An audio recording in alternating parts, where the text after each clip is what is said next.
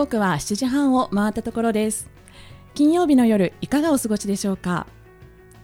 コーチングサラダ誰もが人生の主人公。皆さんこんばんは。パーソナリティのれいちゃんこと湯本れいなです。この番組はタイトルの通りかよちとれいちゃん2人のメンタルコーチが集まってより多くの人にコーチングコミュニケーションを知ってもらいたい実践してもらいたいそんな思いから始まった番組です。誰もが人生の主人公として生きてほしい。それが私たちの願いです。ではかよち自己紹介をお願いします。はい、えー、皆さんこんばんは。ライフデザインコーチかよちこと加藤かよです。自然体のあなたが一番素敵。将来に迷っている女性が自分らしく自由に生きられるように心と居場所を整え生き方そのものをデザインしていくというサポートをしています。今日もよろしくお願いします。よろしくお願いします改めまして私海外駐在ママのための私らしい幸せライフエディターをしています湯本玲奈です。アドラー心理学をベースに本質的な生き方を追求する駐在妻駐在ママが夢や思いをどんどん叶えていくお手伝いをしています。今週もよろしくお願いします。かよちはいはい。聞いてくださいよ。あのね、うんもう私も海外駐在から帰って、うん、もう6年近く経つんですけれども、まあ、日本帰ってきてから、ええ、子供を乗せるあの電動自転車、はい、前にも後ろにも乗せられる、うん、あれをまあ早速買って、うん、で日本生活始めたわけなんですね、え、でももう6年も経つとお兄ちゃんももう5年生ですし、下の子も1年生になって、うん。でだんだんまあ乗らなくなってきて、まあ、下の子は乗ってたんですが、うんうん、ついにあの自転車がですねパンクしまして あのもう壊れてしまって。あらあら。でまあそれ直すいろいろ他のところも壊れていて直すのには結構お金かかると。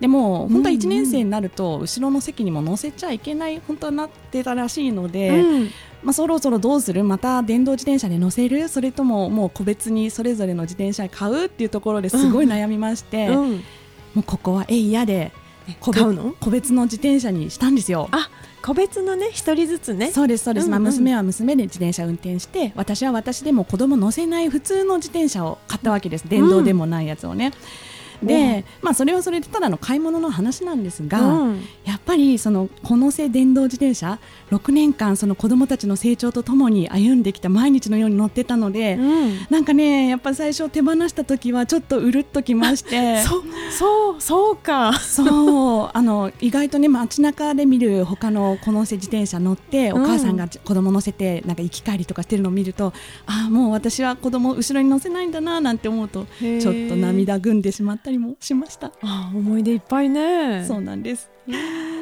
はいえ今週のコーチングサラダはですねもう本当にとっても素敵なゲストをお迎えしているので、はい、お楽しみに You say love is messed up You say that it don't work You don't wanna try no no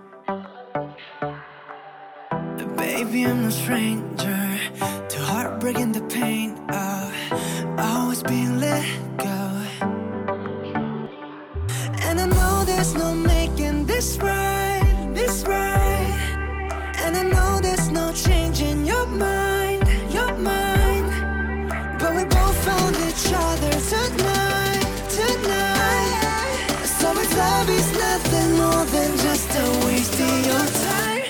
wasted on me, wasted on me, wasted on me. Tell me why not? wasted on me, wasted on me, wasted on me. Baby, why not? wasted on me, wasted on me, wasted on me. Tell me why not? wasted on me, wasted on me, wasted on me. So we don't gotta go there. Past lovers and warfare. It's just you and me now I know your secrets, but I'll pick up the pieces. Pull you close to me now. And I know there's no making this right, this right.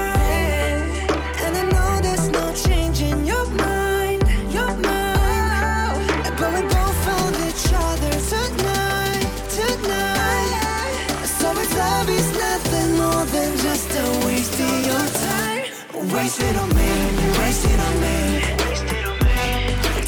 Tell me why not waste it on me, waste it on me. Baby, night wasted on me, wasted on me. Tell me one night wasted on me, wasted on me.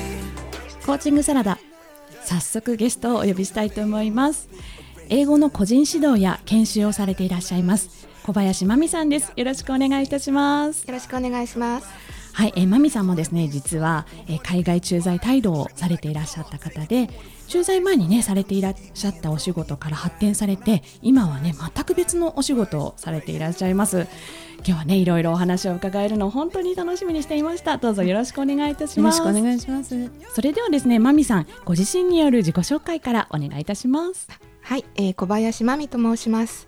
えー現在は、えー管理職を含んだ、えービジネスパーソンの方に、えービジネス英語を、えー個人で教えたり、わはい。ワークショップのような形で何人かの方を集めて、うん。えー教えるお仕事をしています。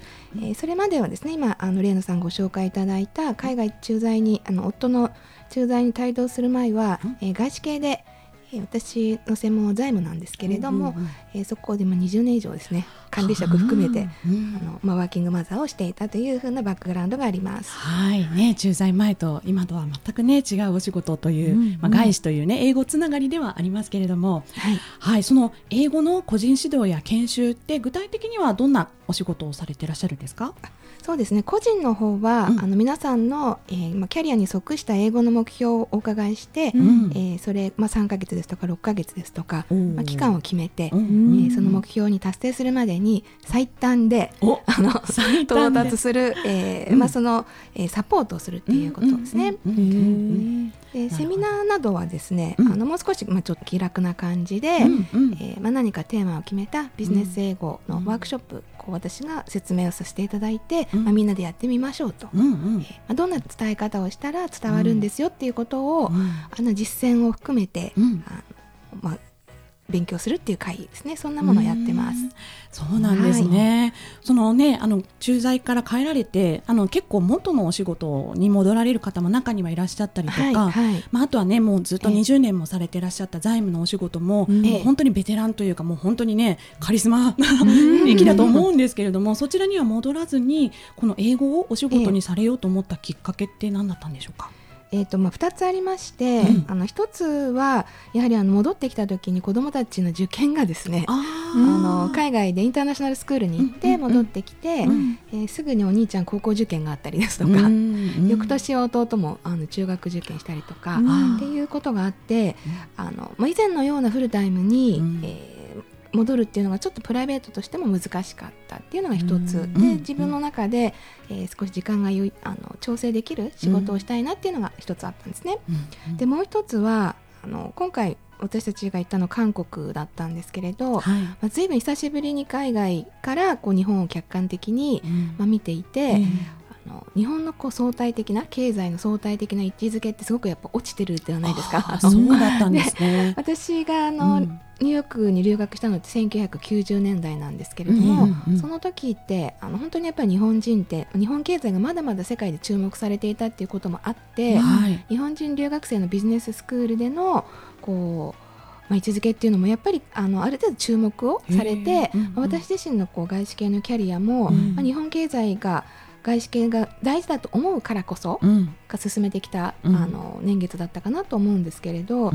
今はやっぱり相対的にアジアの国がどんどんこう成長してきて、あ、あのみんなもすごくこう英語が上手になっていてですね。そうですよね。あのななんだか私がはっと思った時に、うん。あこちょっと日本のこう英語っていう意味も含めてですね、はい。ちょっとこう頑張んないといけないんじゃないかっていうふうに思っちゃったんですね、帰ってくる。韓国の方が日本よりもあの、あのちょっとレベル的には上っていう風なそう感じだったんですねあですか。の韓国の方ももちろんそうですえし、えインターナショナルスクールだったので、ええええあのいろんなアジアの方とか、うん。あの英語圏じゃないヨーロッパの方とか、うんうん。あのまあ、イスラエルとかいろんな国の方がいたんですけれど、はい。みんなすごくあの英語をネイティブのように話すっていうことではなくて、うん。自分が伝えたいことをうん。英語できちっとコミュニケーションできるようになってる人が、まあ、圧倒的に多くなっていて。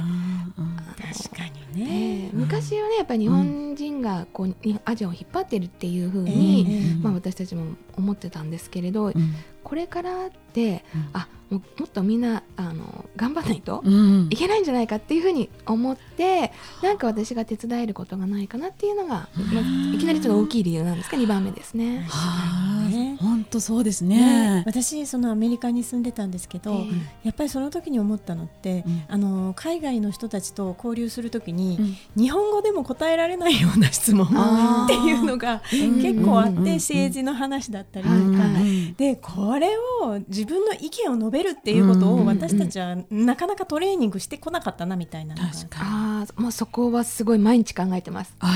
毎日考えてます。英語の問題じゃないっていうのが、確かに、まあ、どうしたらいいのかなっていうのが本当にビジネスパーソンの方をうん。教えてて、ん。あの一番こう課題だなって思うところなんですよね。はあそうなんですね。えー自分の意見を持つということとか、えーそれをきちんと伝えるっていうことを。意見を伝えるっていう。うんうんえーうん、あそうなんですね、うん。そうなんか今ねまみさんもおっしゃってましたけれども、やっぱり今って小学校でね英語の科目が増えたりだとか、ええまあ入ってきたりだとか、まあ、あと帰国子女の方ですとか国際結婚の方ももうええ。昔に比べて圧倒的に増えてますよね。はいはい。あとまあね、皆さんもご存知のように外国人観光客もすごく増えていて、ええ。もう日本にいるから日本語でいいっていう時代ではなくなってきてるのは、うん。もう皆さんね思うところだと思うんですが、そんな中で、まあ、ビジネス英語に関しては、はい。あのマミさんとしてはなんかどんなことに着目されていたり、まあ、注意したりしして学ぶのがいいというふうにお考えでいらっしゃいますか、そうですね。あのん。ビジネスパーソンの方は本当にお忙しいので、うん。あの英語ななんで勉強したいのかっていうのをまず最初に、ご自身でしっかり考えていただきたいって思ってます。うんあのやっぱりやんなきゃいけないっていうあの、まあ、会社でね TOEIC 何点とか、うんうん。っていうあのこう間接的なプレッシャーみたいなのもあるとはお方も多いと思うんですけれど、うん。やっぱりご自身でどういうふうになりたいからそのキャリアの目標がですよね、どうなりたいからそこで英語っていうのがどういう位置づけで必要なのかうん。ですね、そこをしっかり考えていただいて、うん。でそうなりたいって思う気持ちになんかワクワクするかっていうのを気づいていただきたいなっていうのが、まああの最初にあの思うところなんですね。やっぱりワクワクっていう気持ちがないとうん。続かないっていう,、うん。こうすすごい苦行みたいになっちゃうと。そうですよね。あのね、もう来月からアメリカに駐在決まっちゃいましたとかいう方は別なんですけど、うんうん。そういう方たちはもう必死なので、うん。まあ、崖っぷちの方はあのワクワクとか言ってられないかもしれないですけどやっぱり日本にいる限り、うん。まだまだそこまでの崖っぷちプレッシャーじゃないけれどやっぱりあの3年5年10年考えた上で英語が必要って思ってらっしゃる方は、どういうふうに必要なのか、うん。そこにで英語が使えるようになった自分にワクワクするからですよね。そこからなんか入っていただくっていうのを、うん。あの最初にお話ししてます。まさに目的論ですし、うん。コーチング的アプローチですね、それね。うんはい、ありがとうございます。それではですね、一曲挟みまして後半では、えー昨年、えー出版されましたえー著書について小林真美さんにお伺いしたいと思います。はい。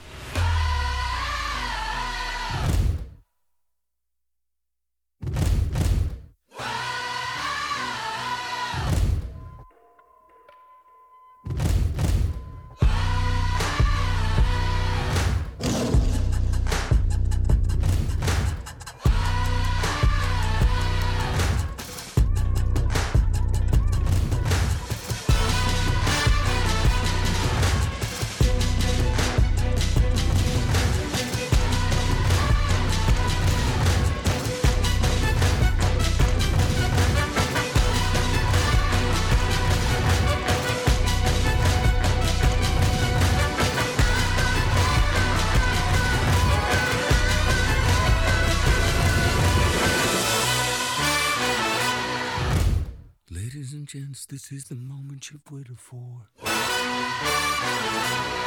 You've been searching in the dark, your sweat soaking through the floor. And buried in your bones, there's an ache that you can't ignore. Taking your breath, stealing your mind, and all that was real is left behind. Don't fight it, it's coming for you, running at you. It's only this moment, don't care what can gather. Your fever dream, can't you see getting closer? Just surrender, cause you feel the feeling taking over. It's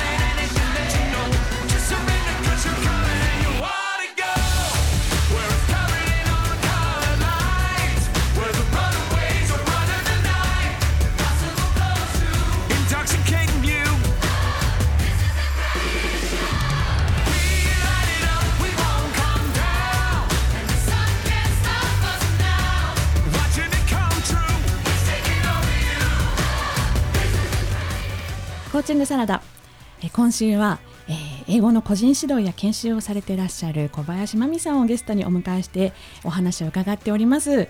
で前半はですねその真美さんの個人指導の英語のね個人指導ですとか、まあ、英語の研修についてお話を伺ってまいりましたが、かよちはい。ここまでどうですか、そうですね。私もアメリカに住んでたんですけど英語ではめちゃめちゃ苦労したので、ああそっか。うん。うん。であのリスナーさんのねこのラジオを聞いてらっしゃる方も、うん。あのきっと今ってあの20年にオリンピックがあるので、はいはい。それまでに英語を習いたいっていう話を周りでもすごくよく聞くんですよなるね。ほどね。でそういう方のために、うん。マミさんから、うんうん。あのえっと、そういう今から英語を学びたいっていう方にはまず何から始めたらいいのかなっていうのをちょっとお聞きしたいなと思うんですけど。うん。うん、そうですね。あの、まあ、目的にもよるんですけれど、うん。えーまあ、最初はやっぱり基礎は大事なので、確かに。もし中学英語をうん。自信ないな自信ないかもと思う方は、うん一回あの中学英語をうんちょっと復習するっていうのはやっぱりあのつつまんないかもしれないんですけど、やうん。っぱり大事なんですね。うん。あのでそこが例えばあのここう本屋さんに行ってうん。中学3年生が、うん。あの高校受験の半年ぐらい前えに、えええ3年間のまとめみたいなああの中学あの高校受験も難しい高校じゃなくてあのええ都立とかうん。公立ですよね、うん。公立、えー高校を受ける子向けの中学3年間のまとめみたいな、うん。あの問題集形式ので解説もあるものをでなるべく薄くていいんですよね。そんな大変じゃないやつで。うん。でまず問題からやってみて、うん。間違ってなければそこは OK っていうことなんで,、うん。で間違っちゃったところがあったら解説を見るっていうことで、うん。やるとそんなに時間はかからないと思う。でまずそこをうんあのおすすめします。うん。あの基礎中学英語が抜けちゃってると、うん。どんなに頑張っても伸びないんです後々。うっていうのがあるので、うん。そこだけはあのまず一回やっていただきたくて、でうん。同時にあのすぐにこう仕事でっていうことじゃない場合は、うん。何をど何に興味があるか興味のあるものを、うん。せっかく今インターネットでいろいろ情報が取れる時代なので、ええうんあの興味のあるもので勉強してみない見れないかってことを考えてみる。いいですねそれね。あのうんね、女性だったらやっぱりあの、クッキングとか、うんまあのうん。アメリカのマーサ・スチュワートさんとか、うん。まだお元気なんですよ。彼女のこう YouTube を見てみるとか、なるほどなるほど。であの全部わからなくてもいいんですよね。見てて楽しいうん。とか、あこれもっとわかるようになったらあのワクワクするなっていう風なもので、あえーやってみるとかそれいいかも。えーですね、うんあのヨガとかもいいですね。うん。ヨガ。ヨガとかもね本当に、ええあの全部英語で聞きながらやるとあこうやって言い回すんだっていうのはなるほどなるほど。私もそれはアメリカにいる時に勉強になった記憶があります。そっか。うんねじゃあまずは基礎そして自分の興味のあることと掛け合わせてけ合わせて、はい。学ぶところから始めるとうん。ワクすることね。えーいいかなってところですね。ありがとうございます。それではですね後半はあの早速なんですがあの出版された去年ねあ出版された著書についてお伺いしたいと思うんですけれども、はい。はい、あの出世する人の英語というね、こちらの著書なんですがどんな内容でどんな方向けの本なんでしょうか？はい。うん。えっ、とサブタイトルがですねアメリカ人の論理と思考習慣っていうことで、うん。あのまあ、この辺はあの出版社の幻冬者さんの編集者さんと考えて、うん。あのつけたところなんですけれど、ん。あのまあ、英語ができるから仕事ができるっていうことじゃないっていう。ですよね。うん。うん。あのグローバルでこう仕事をしていく中で、うん。やっぱり一番大事なのは皆さんのこう仕事のこうあの仕事力っていうんですかね、しうん。あの本当に、まあ、ご自身がやってるところの,、うん。あのコンテンツだと思っていて、うん。でそこに相手に分かりやすく伝える英語力がつけば、うん。うんグローバルではあの頑張ってこう活躍できますよっていう思いをうん。込めて、うん。あのじゃあそうするためにはなんか日本人が知らなすぎる、うん。まあ、アメリカ人の考え方とかですねあるのでそれ知っといたらうん。英語を勉強ししながらそういった、あの彼らの考え方の違いとか、うんっていうのを理解するとあこういう言い方をすればいいんだとか、うん。あこの言い方言っちゃったら誤解されたりうまく伝わらないなっていうのをあのもっと無理なく理解していただけるんじゃないかなというふうに思ってるんですね。なるほどなるほど、えー確かにね。言葉だけじゃなくその考え方その言葉を使っている国の人の考え方とかそうですね。ここまで。えうんうん。もう本当あの簡単な例で言ったらやっぱり結論からまず言いましょうって、一番大事な結論から言いましょうっていうのが、日本人って最初はどうでもいいことから言って言って、あの最後にこう難しいこと言いがちですよね。うん。それをもうそのまま英語にしちゃうと、うんあのアメリカ人とか、まあ、外国の英語圏の人たちは、一番最初に私たちが言ったどうでもない情報を突っ込んでくるんですよ。でそこじゃないしみたいな。あの 私の言いたかったのはそこじゃないのに、うん。大事なとこに行き着かないみたいな、うん。でもそれは彼らはうん。私たちが最初に言ったことが一番大事だと思ってるからなん。ですよね。それを避けるためにはもう一気に一番大事なことから言う。うん。です。あのそういう考え方の違いですかね。それ知っとかないとね。難しそうですね。オチを先に言うっていう。のはちょっとね。大阪人はじゃ関西人的には。あ 関西人は結構やれてるかもしれないみたいなね。あじゃあそのことについても本にはそちらの著書の中にはいろいろ書かれていらっしゃるとそうですね。あの基本的には私がもう失敗してきて、うん。あのまあ、私自身だったり私の同僚だったりがみんな失敗してきてあこれはこうしたらよかったんだっていう経験をもとに書いてます。あいいですね。本当にもう実践編という感じなんですね。その本なんですけれども、はい。こちらあのね出版記念読書会などもされていらっしゃって、毎度ね大盛況だと伺っておりますが、はい。これ出版されてからのあのマミさんの活動に関するなんか影響というか反響なんかはいかがですか？そうですね。やっぱりあの出版で、まあ、本にいろいろ書いてるんですけれども、うん。あの実際にそこをプラスアルファで、うん。まあ、私と一緒に練習してみたいとかいう方が、あの講座に来てくださったりですね。あの、うんうん。あと、まあ、これ英語の本なんですけれどもやっぱ働き方のヒントになる部分もあって、うん。あのまあ、時間の使い方とあかー人とのやっぱりあの同僚や部下や上司とのより良いコミュニケーションを取ることで効率的に働くとか、うんうんまあ、そういったあの参考になったっていう声をあの実際に読んでくださったから方から伺って、うん。あの私もあなんかそいろんな意味で役に立ったらいいなっていうふうに 思ってます。深いですね。そっかそっか。ねそのその本書かれるの結構大変だったと思うんですけれども、ええこちらの本をね出版されるに至るまでの思い、はい。伺わせていただいてもいいですか？そうですね。あの、まあ、私もなんか本なんて書いていいのかしらって最初こう、うん。なんか日本人的に、あのうんうん思っていたりしたんですけれど、うん。あのやっぱり編集者さんとお話ししていた時に、うん。あの今いろんな本がこう世の中に出ていて、ええ英語のハウツー本もあるし、うん。あとアメリカ人とか外国人の人が書いた本っていうのも結構ありますよね。こううん。英語のあのその英語の言い方は外国人をあのカチンとさせますみたいな。ちょっと失礼ですよってうんなんかいっぱいあるんですけれど、うんうんあの日本人でこうビジネスを現場で経験してきて、うん。で、まあ、その日本人だからこそ言えることっていうのが、まあ、あるんじゃないかっていう視点で、日本人だからこそ分かるっていうところをこう大事にして書いたみたいうんなるほど。すごい説得力がある内容なんでしょううね。んはい、ありがとうございます。そんなマミさんなんですけれども、この2019年ね始まったばかりですが、はい、今後ねどんな活動展開を計画されていらっしゃいますか？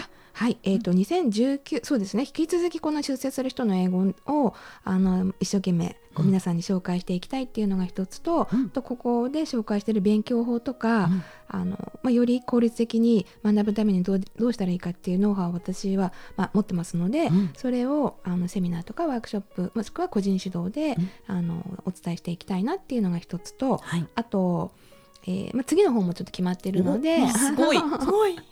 それもおう2019年にはあのしっかりこう出して、うん。えーまあ、行きたいなっていうのがあります。素晴らしいですね。もうどんどん活動が広がっていくマミさんですが、はい。ちょっとコーチ的には最後にね、あのお決まり文句なんですけれども、はいはい。何の制約もなかったらえーどんな未来を描いていらっし、い。いきたいですか？そうですね。あのそれちょうどちょっと他の方からも先日聞かれて、うん。あのすごい大きいのが出ちゃったんですけど、うん。まあ、私あのなんでなんでこうやってるかっていう際一つにやっぱり自分たちの子供の世代がもっとあの活躍してほしいっていう、そうういうあの思いがやっぱりあるんですよね。ん。で何の制約もなかったら私はあのこうこれから働いていく人たちって、うん。こう日本人だけじゃなくてチームにはいろんなこ、まあ、いろんなバックグラウンドいろんな国籍の人たちがうん。いるっていう、あのそういう環境になっていくと思うんですけれども、あのその中でリーダーとして、うん。あのチームメンバーのこう強みをもう生かしてあげてあ。あのでチームとして、うん。みんながいるあの強みが生かした仕事をしてチームとしてのパフォーマンスを上げていくっていう、そういうファシリテーターみたいなリーダーが日本人でどんどんうん出ていく、うん。そんなお手伝いができたらいいなと。すごい。嬉しい。思ってます。ああ、それはすごい素敵ですね。聞いただけでワクワクします。ワクワクしました。ね。本当ありがとうございます。では最後に、えーリスナーの皆様に一言メッセージをお願いします。あはい、えーまあ、新年も明けたところでまあ皆さん今年こ今年こそ英語っていうふうにうん。思ってらっしゃる方多いかと思うんですが、うん。あの最終的な目標っていうのがすごくワクワクする大きいものであっても、あの一つ私からあの私の経験からもアドバイスしたいのが最初の一歩は小さく、うん。最初の一歩は小さくですね。もう一日一つ英語に何か触れるとか、うんそういったあの大きすぎない、うん。もうあの大きすぎる目標って本当につながあの続かないんで、うん。あのちょっと一つあの一歩一日一センテンスもしくは一日一文英語のタイトルを見るとか、そういったことを毎日あの、ね、3週間は続けてみましょうと。そこですねまずそれをあの踏み出してその次うんっていうふうに、あの英語をなんか楽しみながら無理なくうん勉強するっていうことをあのせっかくのこのタイミングなので皆さんにお伝えしたいなと思います。小さなことからコツコツとですよね。はい、ありがとうございます。はい、この番組ではですね、1週間に一つおすすめを紹介してます。今週はまみさんからおすすめを教えていただきたいと思いますが、はい、えーとまあ、ぜひあの9月の末に出ましたえー幻冬者からの出世する人の英語小林真美をですねこちらあのお父さんだけじゃなく、うん。あの働いてるお母さんもしくは働いてないお母さん、まああのえー子育てしてる方でうん。中学生以上でしたらあの十分に読んでいろいろ感じ取ってもらえるあの内容になっているので、はい、あのぜひ、えーご家族ではい読んでいただきたいなと思います。はい、出世する人の英語ですね、小林まみさんが書かれた本です。ありがとうございます。はいえーそうしましたら最後に、えー、まみさんからお知らせ、告知などありましたらお願いいたします。はい、えー今年もですね定期的にあのワークショップとか、えー気軽な感じで私にお会いに会いに来てくださるような、えー会もたくさん企画したいと思っています。えー、ビズ英語塾ですね。B BIZ、はいビズ英語塾、えー小林真美ね。小さい林に、えー真実の真に美しい小林真美で検索いただくと、はいえー私のサイトにあの来ていただけると思いますのでそこで日程を確認いただけたらと思います。はい、わかりました。ありがとうございます。本日のゲストは英語の個人指導や研修をされていらっしゃいます小林真美さんでした。どうもありがとうございました。ありがとうございました。かよち本日のコーチングサラダはいかがでしたか？はいそうですね英語ってやっぱりあの手段であって、うんその目的をしっかり持たないとやっぱりうまくいかないというか、なんかコミュニケーションのうんツールなんだなっていうのを改めてお話からちょっとね自分で感じ取ったなと思います。本当にまさにその通りですね。はい。1月11日のコーチングサラダはこの辺りで。パーソナリティはレイちゃんと、かよちでした。それではまた来週。良い週末を。